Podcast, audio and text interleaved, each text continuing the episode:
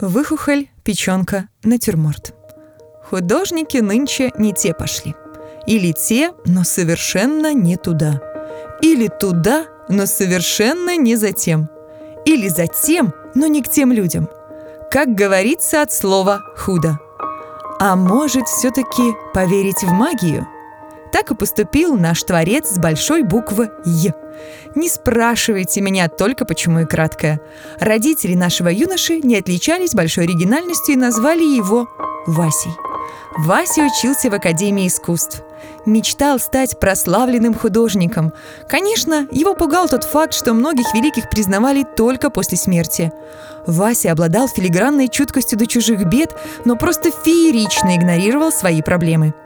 А с профессиональной точки зрения он совершенно не умел рисовать натюрморт – Никакого единого целого. Все объекты живут своей жизнью, которая находится за гранью его понимания.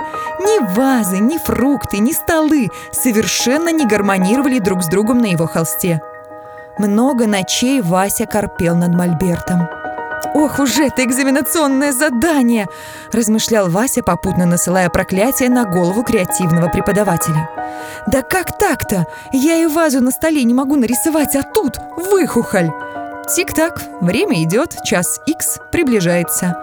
С чучелом выхухоли происходит что-то явно не то. Скорее всего, Васеньку посещали галлюцинации, потому что он не спал достаточно долго.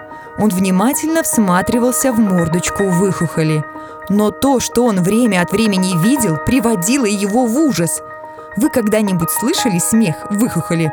Лично я – нет. А Вася слышал – резкий, ехидноватый, противный смешок.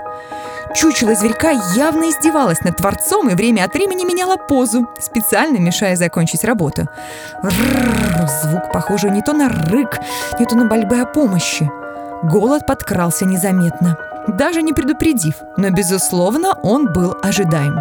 Нелегки студенческие будни, и всегда тебя поджидает не то сессия, не то голод.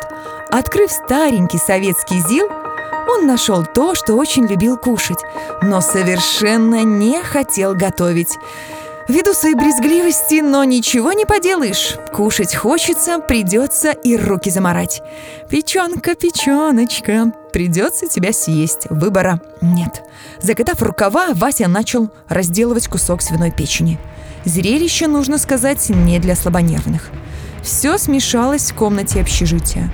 Мольберт с натюрмортом, выхухоль позерщица, кровавые куски печени. Но что-то пошло не так.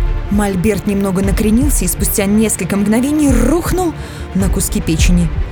«Неужто ножка подкосилась?» – подумал Вася. «Бум-бадавум!» Мольберт рухнул прицельным попаданием на разделочную доску, где наш Вася-мясник орудовал ножом. «Все пропало!» – сокрушался Вася. Взяв себя в руки, он поднял мольберт – Картина была безнадежно испорчена. Потенциальный натюрморт превратился в окровавленную абстракцию, на которой лишь немного прослеживался силуэт зверька. Времени переделывать работу не было, и наш Вася уже смирился, что его отчислят. Он шел в академию, будто на заклание. Там его поджидал сюрприз. Преподаватель отметил все — и загадочную улыбку выхухоли, и темные алые облака, похожие на кровь, будто окружающие ее в кольцо — Мораль? Даже если вам кажется, что все пропало, что все пошло не так, знайте, все идет так, как надо, и обязательно кончится хорошо. Да что там хорошо? Отлично! По скриптум. Вася получил отлично, а вернувшись домой, чучело выхухоли так и не нашел.